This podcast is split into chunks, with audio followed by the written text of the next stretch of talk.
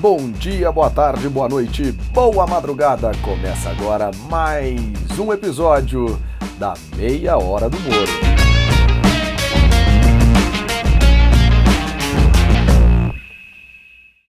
Começando mais uma meia hora do Moro para você, meu amigo, minha amiga ouvinte. Sempre um oferecimento de directa consultoria, de travessia estratégia do Fresh Co, restaurante lá na Vila Olímpia, em São Paulo, que está entregando no 2667-3876, ou no iFood ou no Uber Eats.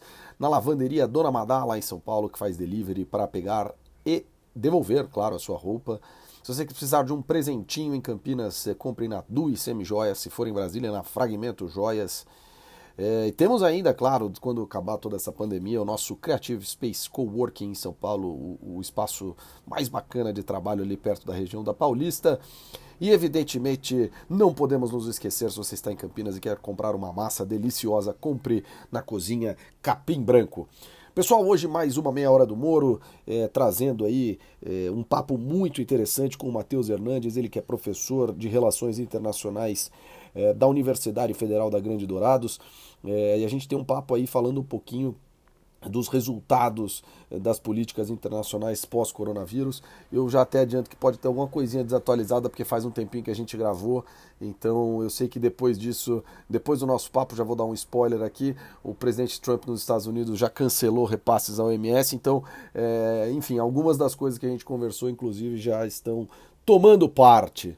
Como sempre, temos o nosso querido chefe na Toscana, Diego Calvi, trazendo a história de mais um prato italiano muito gostoso. Acessa, pelo amor de Deus, o site, o site, o seu canal no YouTube, Chefe na Toscana, receitas incríveis.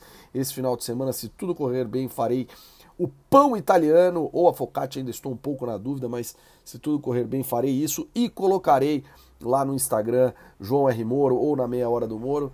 Enfim, mas além disso, claro, temos os nossos quadros tradicionais, o Minuto do Moro Bueno, falando da política nacional, temos, temos o Radar do Esporte, hoje o nosso Felipe Rodrigues falando mais uma vez de xadrez e falando de falando de um acontecimento aí muito emblemático para o xadrez nacional, é, mas a gente espera o Radar do Esporte para falar dele. Momento Viajaria trazendo um pouquinho é, eu vou deixar o destino como surpresa. Vai ser depois do papo com o Matheus, vou deixar o destino como surpresa para ter que escutar o podcast até lá.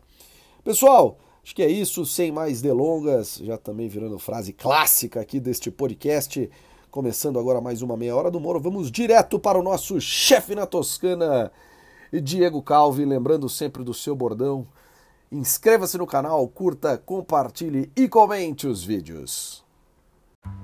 Olá, João. Olá a todos os ouvintes aí da Meia Hora do Muro. Esta semana falaremos de uma tradição é muito antiga que se data aí de mais ou menos já 1200 antes de Cristo, difundida pelos fenícios, que é a famosa focaccia. A focaccia que é difundida em todo todo o Mediterrâneo, então cada praticamente quase todos os países têm a sua versão. E na Itália ela ficou muito famosa em Gênova, na região da Ligúria, e em Bari, na região da Puglia, praticamente extremos opostos aí da península. E na Toscana também conhecida como a schiacciata, quer dizer apertada. E a focaccia, ela vem desse nome, derivando do, do latim da palavra focus, que seria fogo, por elas serem assadas nas cinzas. Então, dessa maneira, ficou focaccia no feminino, vindo aí da palavra focáceos uma derivação do focus. É, João, essa foi a nossa curiosidade gastronômica de hoje. Espero que as pessoas tenham gostado da história da focaccia ou da fugaça de Noveza. E você, ouvinte, já encontra a receita e o modo de fazer da grande focaccia tradicional lá no nosso canal no YouTube, Chefe na Toscana. E eu fico por aqui, um grande abraço, um grande abraço a todos os ouvintes e arrivederci a tutti. Como bem dito aí pelo nosso querido Diego, chefe na Toscana, aliás, o canal eu tenho que toda vez falar aqui, mas eu vou continuar falando. Tá um canal maravilhoso, tá brilhante, eu gosto gosto do jeitão italiano do Diego, tá maravilhoso, a parte de experimentar. É, a focaccia em si, é, o vídeo da focaccia, sabe aquela coisa que dá vontade de pular na televisão para comer aquela focaccia, enfim. Então, vale muito a pena, acompanhe, curta, compartilhe. Ative o sininho lá no YouTube pro nosso Diego, pro nosso chefe na Toscana. E se você tiver aí alguma dica, alguma ideia, alguma coisa, pode mandar aqui para nós que a gente coloca no ar é, o seu áudio aqui na nossa meia hora do Moro. Enfim, então já sigamos aqui no nosso podcast. Vamos na sequência com o Radar do Esporte, com o Minuto do Moro Bueno, com o Papo com o Matheus, com o Momento Viajaria e com os, com os destaques da semana. Radar do Esporte. Radar do Esporte.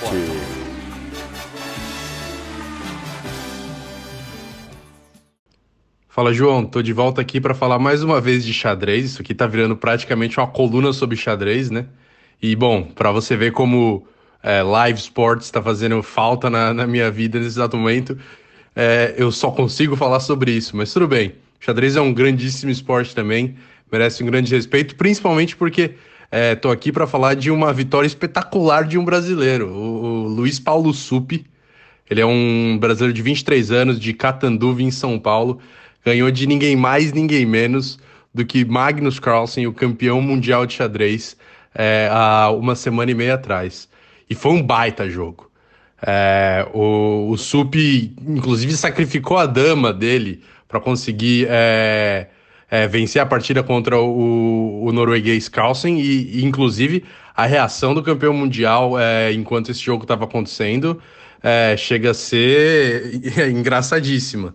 Enfim, eu recomendo a todos os interessados que procurem por aí é, esse jogo. Esse jogo é esse, o, o, vídeo do livecast foi uma partida que aconteceu online, né? É, é tá disponível é, o, o Carlsen disputando a partida e com a reação dele, em que ele percebe como ele não tinha nada mais o que fazer ali e diz: Oh, this is nasty. Nossa, isso é, né? É, um baita elogio pro, pro, pro jovem jogador brasileiro, né? Deve ter sido também, provavelmente, o maior momento da, da, da, da vida desse cara, né? É, porque foi impressionante a maneira como, como ele ganhou do Carlsen. É, enfim, é um grande momento para o xadrez brasileiro. É, acho que nenhum fã do xadrez no Brasil é, possa estar tá tão é, empolgado com esse momento como, sei lá, na década de 70, quando o Mequinho, que é provavelmente o maior jogador brasileiro de todos os tempos, é, conseguiu é, se classificar para disputar o Candidates Tournament, que a gente falou é, na, da última vez. Enfim, é, acho que desde então o Brasil nunca teve um grande momento como esse. É, vamos agora ficar de olho do que pode sair desse, desse jovem talento, Luiz Paulo Sup. E, enfim, boa sorte para ele é, no futuro, né? Um grande abraço, João. Até a próxima. Lá vem ele, dominou, apontou, girou, bateu, rede. No ar, Mauro Bueno.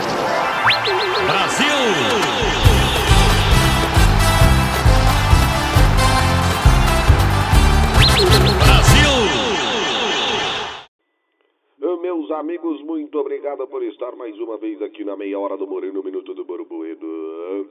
Em breve estaremos no Instagram, onde apenas estamos esperando para ajustar um pouco os ponteiros para todos os dias trazer as notícias para você neste formato clássico de narração esportiva, considerando que os esportes ainda vão levar um tempinho para voltar aqui no Brasil. Nesta semana, os protestos nos Estados Unidos têm tomado o noticiário e é muito interessante toda essa situação, considerando especialmente que o coronavírus não terminou por lá. Mesmo assim, milhares de pessoas estão indo às ruas dizendo que não podem respirar, pois um dos maiores absurdos aconteceu lá no estado de Minnesota, na cidade de Minneapolis, quando Charles Floyd acabou, Floyd acabou assassinado pela polícia local, depois de ficar minutos e minutos uh, com seu ar bloqueado com o joelho. É algo realmente é que não há palavras. Todas as vidas importam, é verdade, mas parece sempre um pouquinho que as vidas negras importam menos.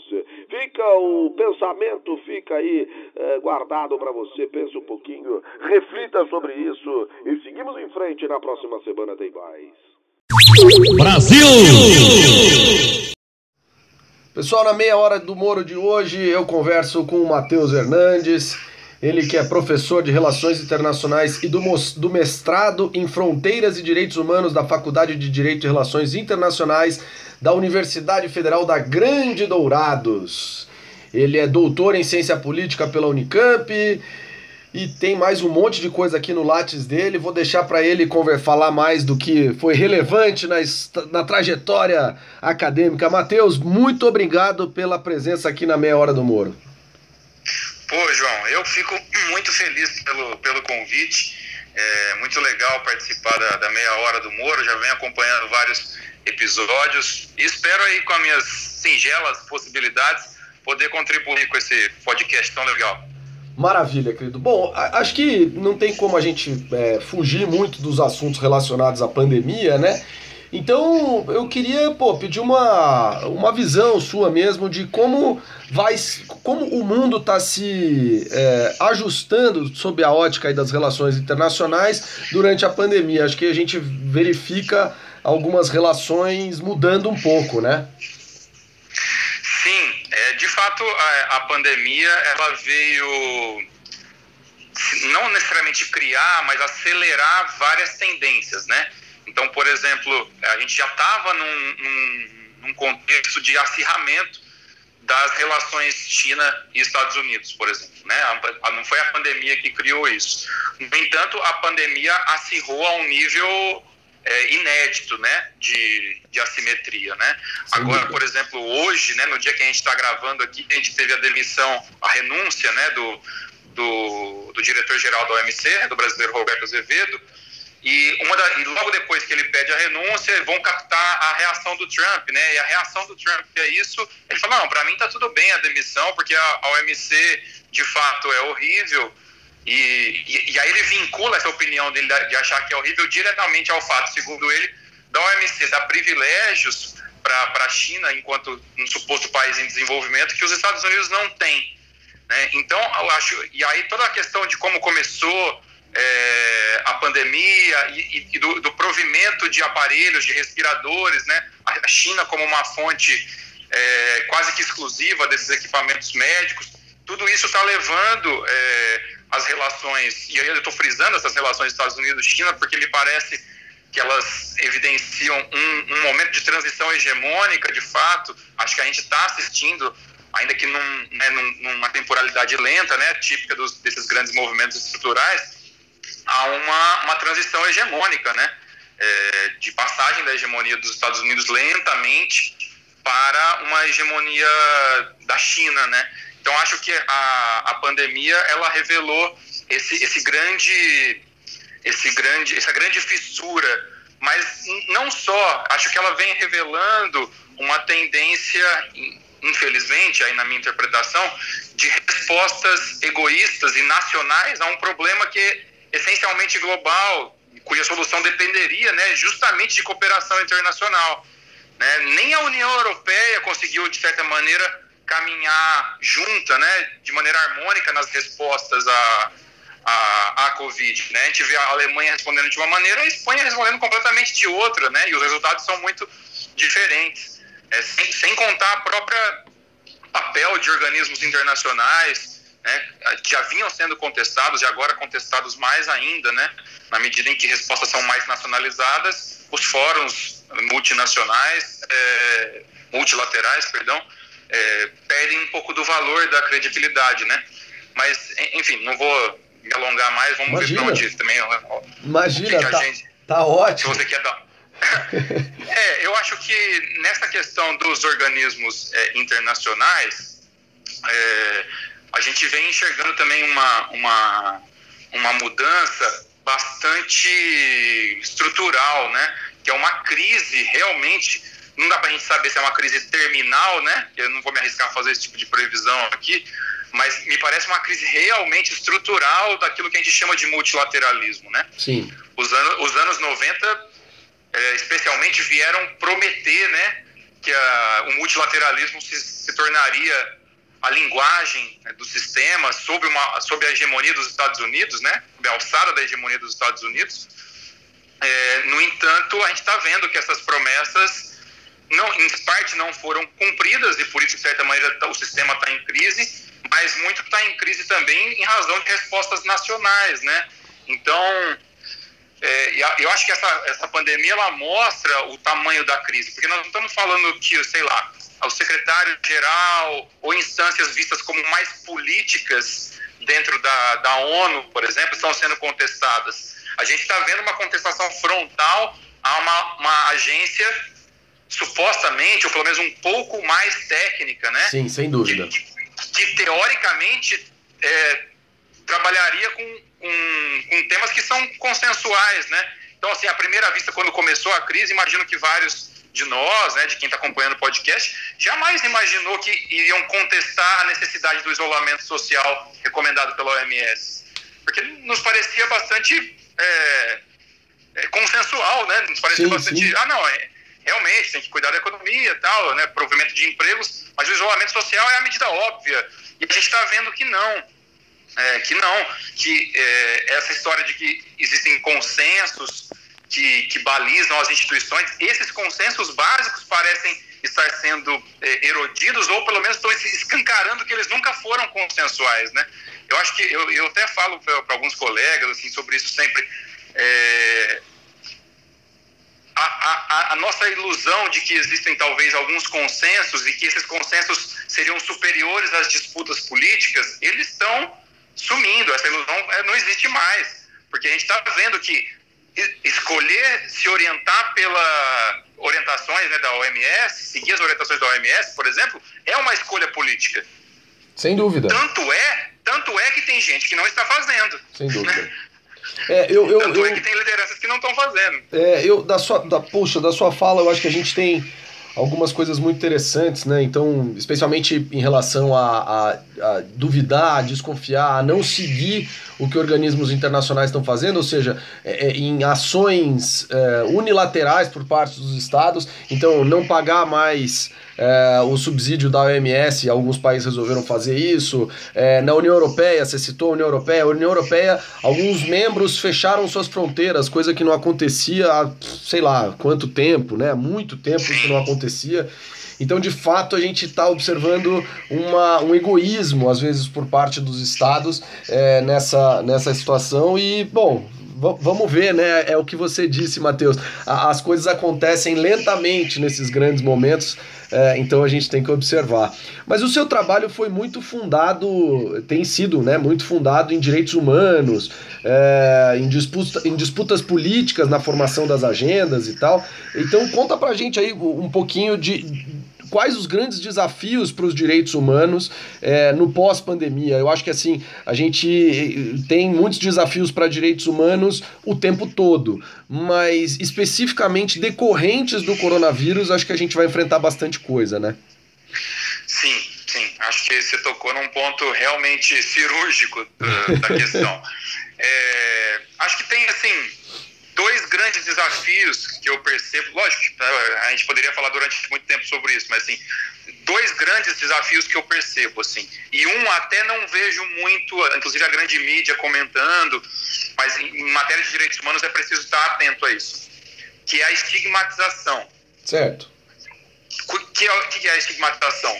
Já, a gente está vendo já em países, e se vocês repararem na vida cotidiana, assim, de vocês, é, pessoas, eu vi, por exemplo, no Observatório da Maré falando sobre isso, pessoas em comunidades, não só no Brasil, muitas vezes têm medo de se revelarem infectadas pelo Covid, ou têm medo de estarem infectadas pelo Covid e a partir disso serem é, estigmatizadas, discriminadas, em função de ter essa doença.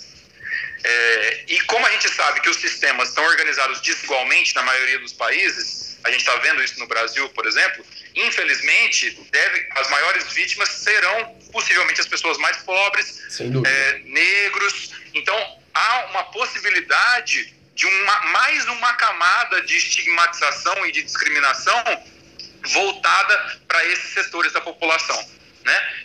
É, sendo que, na verdade, elas estão se... A possibilidade de elas se infectarem é maior justamente pela negligência do Estado, né? É, e, da, e, da, falta de, de, serviços públicos de alta qualidade, da falta de alcance do, do, sistema de saúde pública, muitas vezes, infelizmente, né? Das condições habitacionais desumanas e precárias. Então, acho que um problema de direitos humanos que a gente tem que estar é, atento a esse sentido, para que a doença não seja uma razão de estigmatização, né? O problema é o vírus e não as pessoas. Então, o vírus tem que ser combatido, mas não, não as pessoas. Né? Eu, eu sinto muito medo dessa, dessa tendência porque a gente sabe que em tempos de unilateralismo e de discursos anti-ciência e de, de, de, de, discursos que flertam com o fascismo, que uh, o passo para a guetização, né, formação de guetos no pior sentido do termo, ele está sempre no horizonte, né? É, chegando no limite de, de, de separações físicas mesmo. Então eu tenho bastante receio de como isso vai recair sobre as populações que são já historicamente as mais vulneráveis, quando, num contexto como esse, elas deveriam ser as mais atendidas, né? É, Verdade. Ainda que, na, na, ainda que na cabeça dos gestores aí da XP Investimento, por exemplo, isso não seja uma grande questão. mas mas é, o segundo problema, que eu acho que é uma grande tendência também de direitos humanos que a gente tem que estar atento, é, é em que medida essas medidas emergenciais que estão sendo tomadas e que são necessárias, que de alguma maneira diminuem o gozo de direitos, né? Liberdade de associação, liberdade de reunião, por exemplo, é um direito fundamental, direito político fundamental. Agora ele tem que ser restrito. Não adianta se querer fazer uma, uma reunião presencial de um sindicato, de um partido, de uma empresa, sei lá, presencial. Isso não vai acontecer, né? Isso, isso não é bom para o contexto. Então, esse é um, um direito que vai ser de certa maneira, diminuído nesse contexto e tem que ser. No entanto, existe um perigo muito grande de que lideranças é, pouco afeitas a, ao regime democrático se valham dessas iniciativas excepcionais, emergenciais, para torná-las perene, né? Então, por exemplo, a gente está vendo, talvez o exemplo mais visível seja na Hungria, né? A Hungria do Orbán, que, né, no contexto de pandemia, ele admite a seriedade, pelo menos do ponto de vista discursivo, da pandemia e se aproveita disso para ter poder de, de governar por decreto e sem prazo dessa decisão. Então, isso é extremamente preocupante para o funcionamento é, de democracias.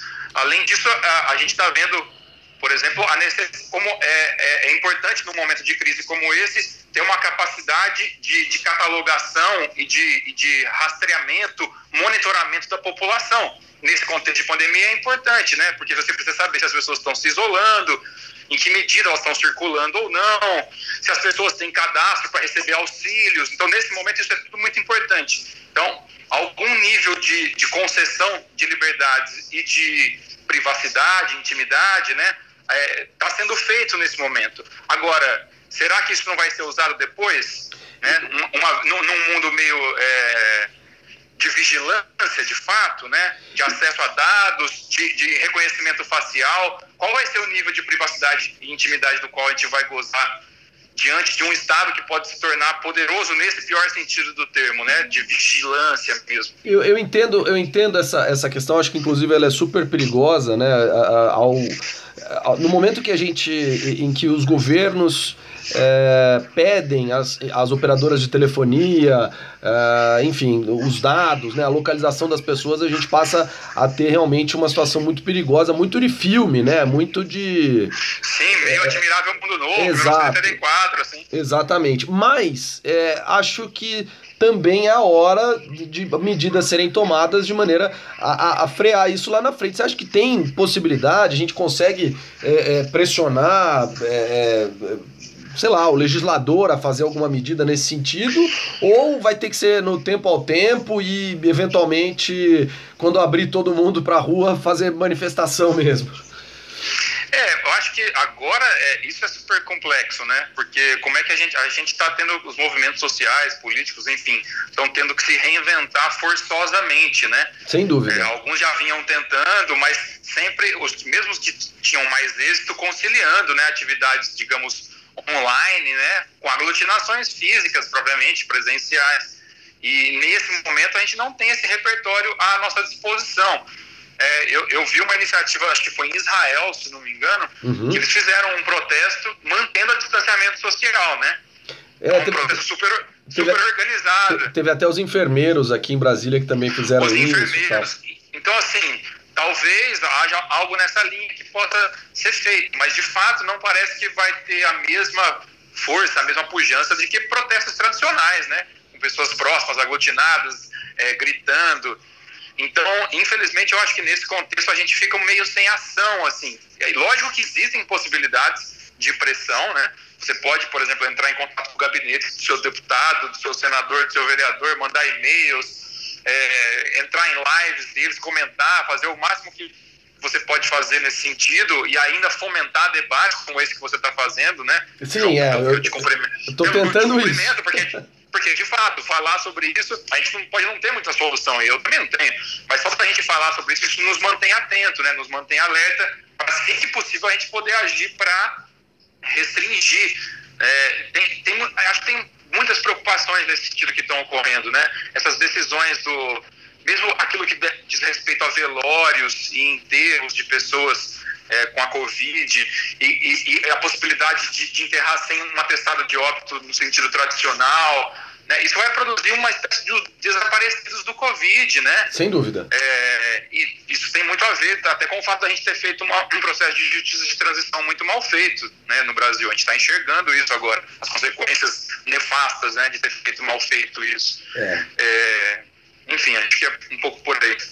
Tá certo. Matheus, é, vamos, eu vou até, se tratando de meia hora do Moro, às vezes a gente conversa de assuntos não tão profundos, não tão densos, uma coisa um pouco mais relaxada. Então me conta, você está aproveitando a pandemia para acompanhar o seu São Paulo Futebol Clube naqueles grandes jogos do Mundial de Clubes no Japão? Rapaz, tá difícil, né, ser São Paulino? Mas eu tô assim, os jogos. Pô, não perde faz dois meses. Como é que tá difícil? É, é verdade, é verdade. Uma invencibilidade grande. eu, eu assisti, cara, é, alguns desses jogos, mas confesso que uma das coisas que mais me emocionou dessas coisas que passa, estão passando foi rever a vitória do Senna no GP do Brasil. Essa foi bem. É, cara, é um negócio bem impressionante. Agora eu, eu arrepiei de novo. É bem impressionante mesmo. Mas seu São Paulo, então você não está acompanhando. Gostou do Senna? O Senna, aliás, passaram duas corridas, né, Matheus? Você viu a outra também? Não vi, não vi, vi só do Brasil. É, a outra foi o. Cara, é do, é do São Paulo, eu tô tentando fugir um pouco do assunto, porque o São Paulo não é tão mal, coitado. eu, é tão decepcionante, tá, tá, tudo dá errado, é impressionante, assim. Mas assim, eu persisto, né, um torcedor, mas é, são tantos anos aí com, meu Deus do céu, achando que vai e não vai, sabe? tá certo. E, e, e, na universidade? A universidade está tocando as aulas, está online? Como é que tá isso, essa, essa situação aí, Matheus? Eu sei que você dá aula na graduação e na pós, então como é que tá funcionando? Então, tá continuando? Como é que tá?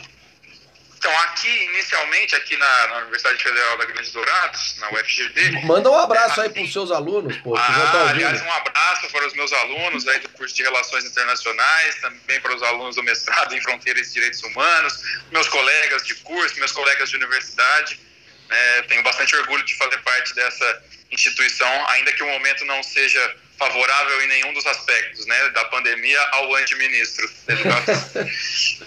É, mas aqui, inicialmente, é, saiu, tinha saído uma resolução para a gente fazer as aulas online, porque no momento até coincide que eu sou, da, eu sou coordenador de curso da graduação, então saiu essa resolução para a gente fazer é, EAD.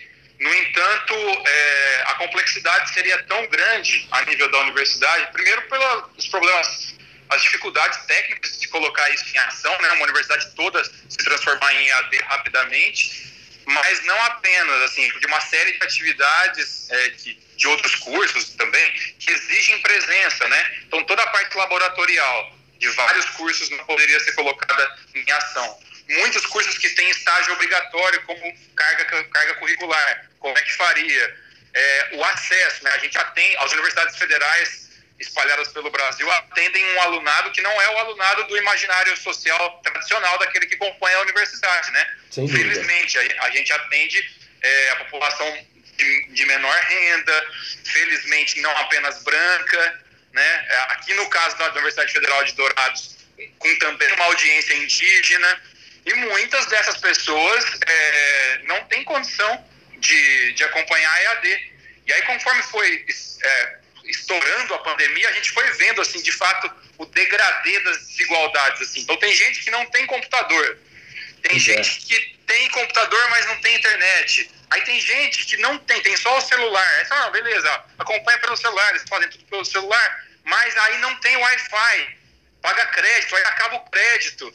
Então vai entrando num nível de, de foi entrando num nível de complexidade que com alguns dias aí a, a, a mudou-se a decisão e adotou-se a suspensão do calendário acadêmico.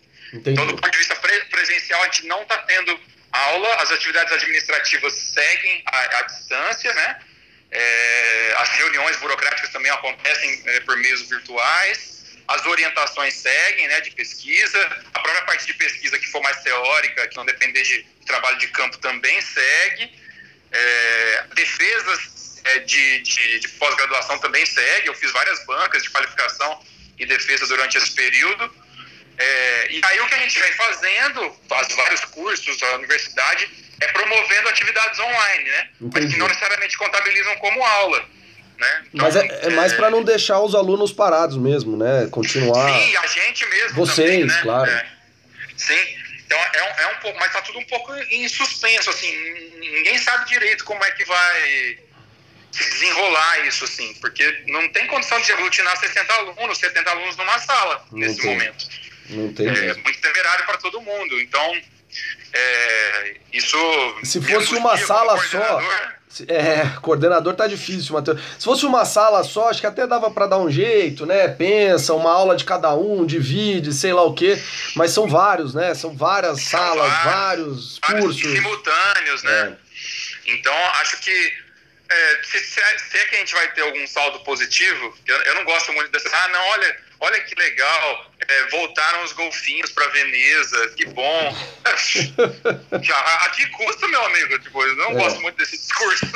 É, então, assim, se é que vai ter algum saldo positivo, pode ser que a gente desenvolva capacidade com o passar do tempo de várias atividades que podem ser AD que a gente não fazia, né? Sem dúvida.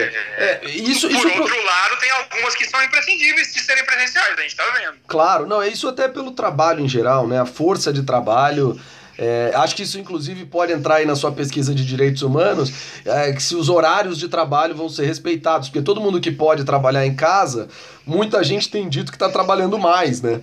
Sim, Muita gente tem dito que tá não tem mais horário de almoço, não tem mais descanso, que o chefe manda mensagem cedo e tarde, enfim. Então acho que é, muitas é, situações vão ter que ser repensadas aí após a pandemia.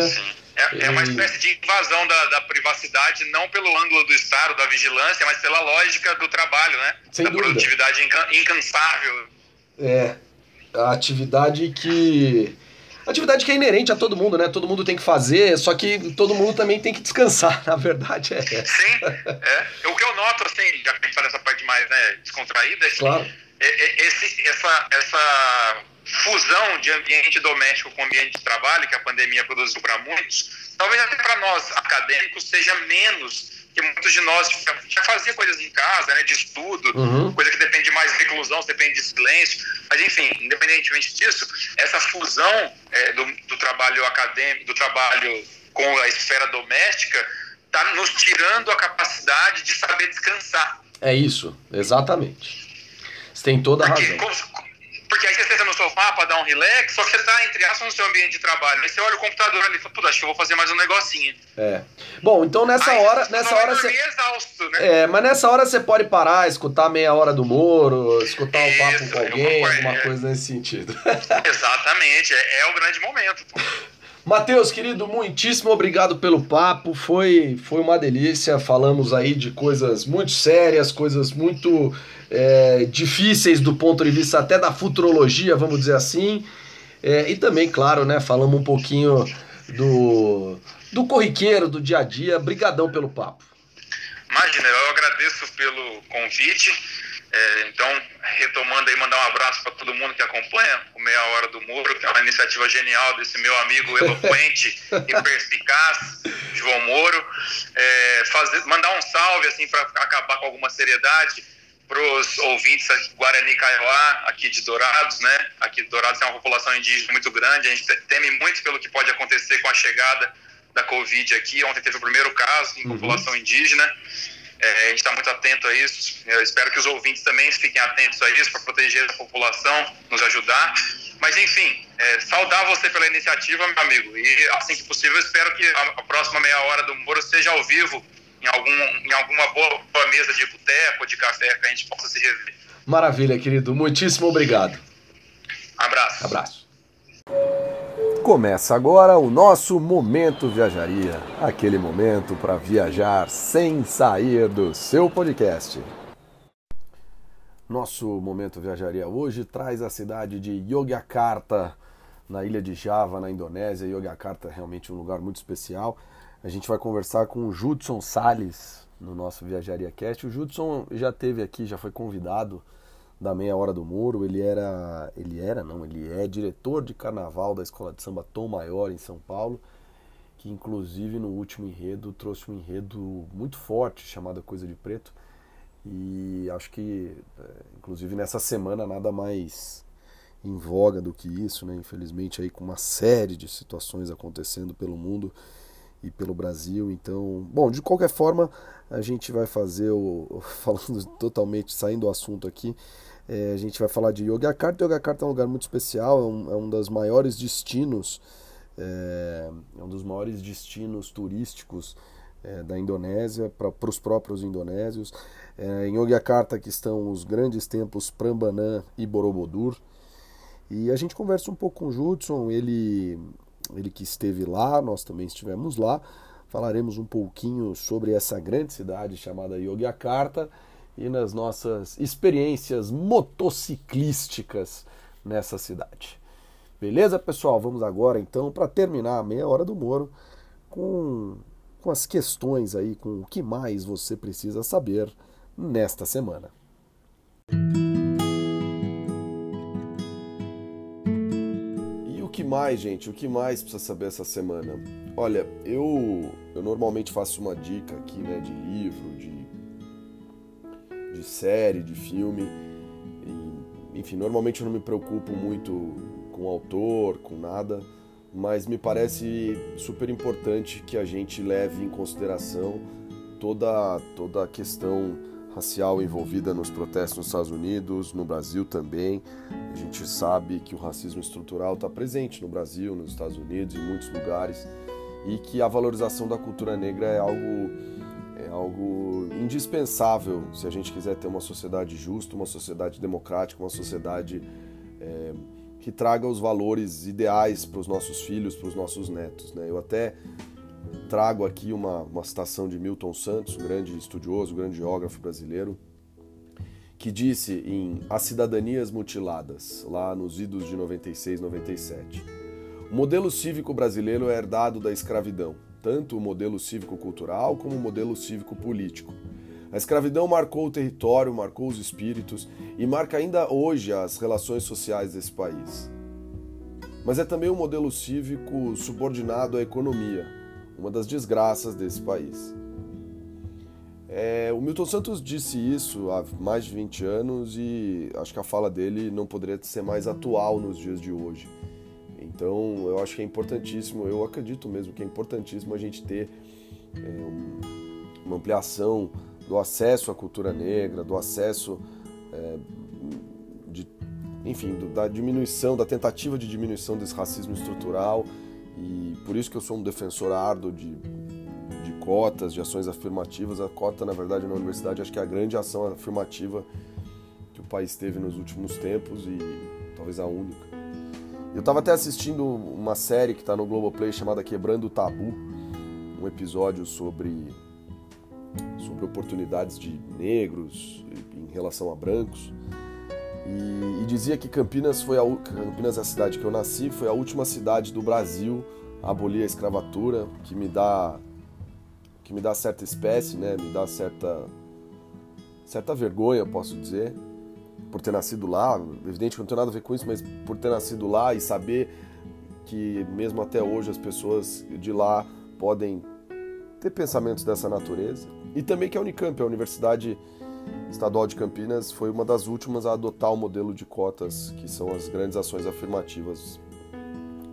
É das grandes ações afirmativas que a gente conseguiu implementar aqui no Brasil. Então, é, eu acho que a primeira coisa que eu tenho que recomendar aí nessa semana, além de você ouvir o podcast da meia hora do Moro sobre coronavírus, do podcast do Viajaria na segunda-feira sobre Yogyakarta, no qual a gente conversa com o Judson, é, é assistir, assistir algumas coisas, como esse episódio do Quebrando o Tabu, é assistir a série explicando do Netflix que trata das diferenças de renda entre pessoas negras e pessoas brancas nos Estados Unidos, é algo que é bem chocante.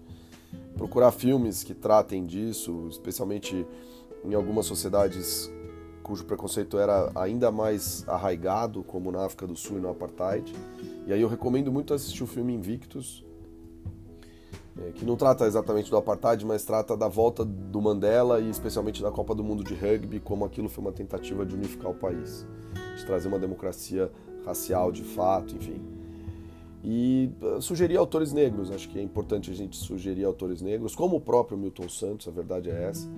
Então eu hoje vou sugerir o Adão Ventura, ele é poeta e prosador, é, nasceu em Cerro, Minas Gerais, em 1946 e é poeta. Ele viveu em péssimas condições, mudou para Belo Horizonte em busca de vida melhor e se graduou em Direito pela Universidade Federal de Minas Gerais.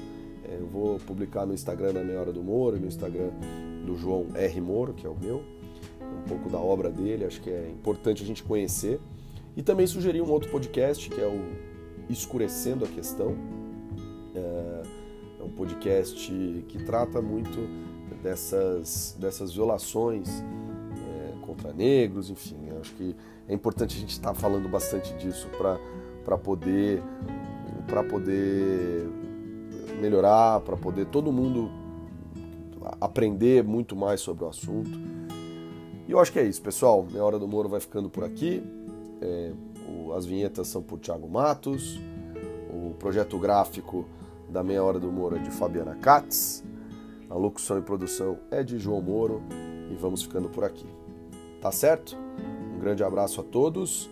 E em língua Hausa, que é uma das mais importantes línguas africanas, Hausa, me desculpe, Hausa, vou até checar aqui. Hausa, uma das mais importantes línguas africanas, falada por mais de 50 milhões de pessoas no Benin, Burkina Faso, Camarões, Gana, Níger, Nigéria, Sudão e Togo. Vai ficar meu tchau de hoje que é Barkadai.